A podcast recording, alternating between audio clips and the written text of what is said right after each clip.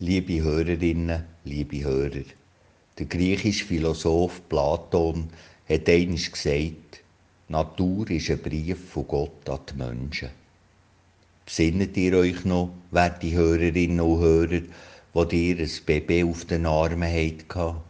Oh, wie herzig, haben die einen gesagt. Und die anderen haben gemeint, so ein kleines Geschöpfli sei einfach ein Wunder. Also, die kleinen Geschöpfli, ein Brief von Gott an uns. Etwas ganz anderes.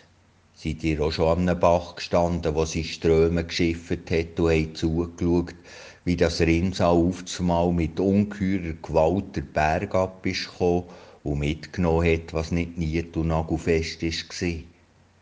Oder habt ihr auch schon gesehen, wie sich eine Säublume zwischen zwei Steinplatten vorgezwängt hat, wo an diesem ungastlichen Ort zum Blühen ist gekommen? Welche Kraft vom Leben! Berührt es euch nicht, wenn ein Kalb auf die Welt ist gekommen, die Kuh hat es abgeschleckt und es das erste Mal noch ein wackelig auf den eigenen Beinen steht?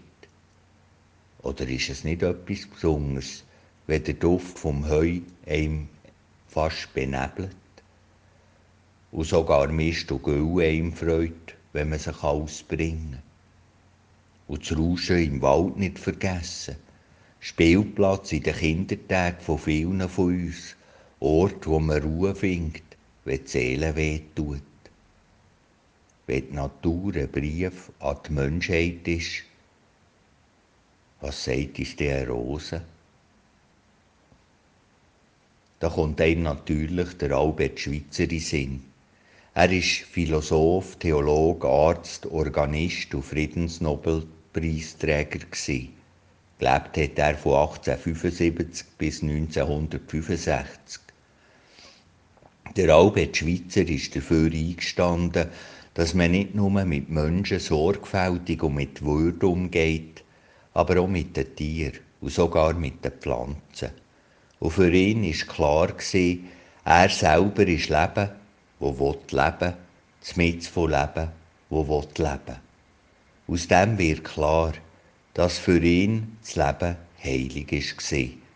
Daraus hat er auch geschlossen, dass das Mitgefühl mit den anderen Geschöpfen das Wichtigste im Leben sei. Der Albert Schweitzer hat auch gemeint, dass nur ganz wenig von dem Furchtbaren, was Menschen machen, aus bösen Trieben von ihnen kommt. Das meiste komme aus der Gewohnheit, aus der Gedankenlosigkeit. Das Furchtbare, was Menschen machen, hat also nicht feste, tiefe Wurzeln, aber sättige, die weit verzweigt sind. Darum sei es auch so schwierig, sie auszurotten.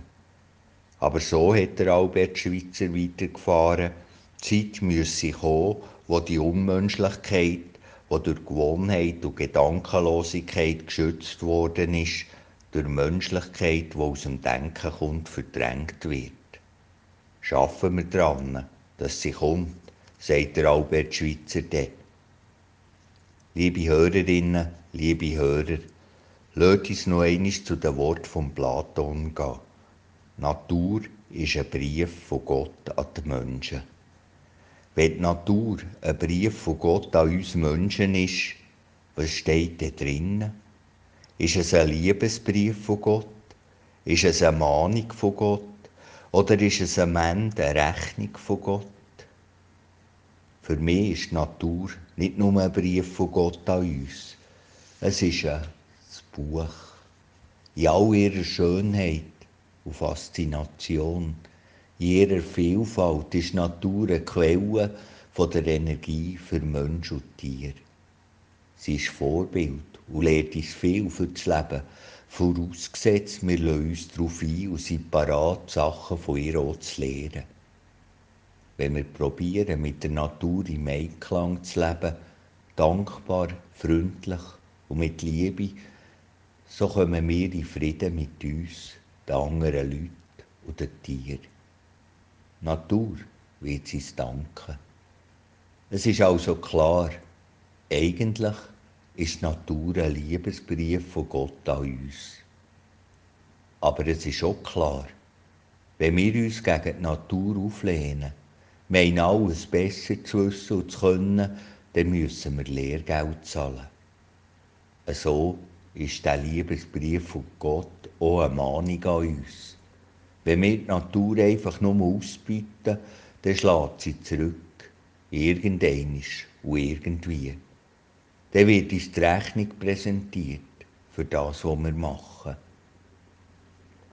Natur ist ein Brief von Gott an uns.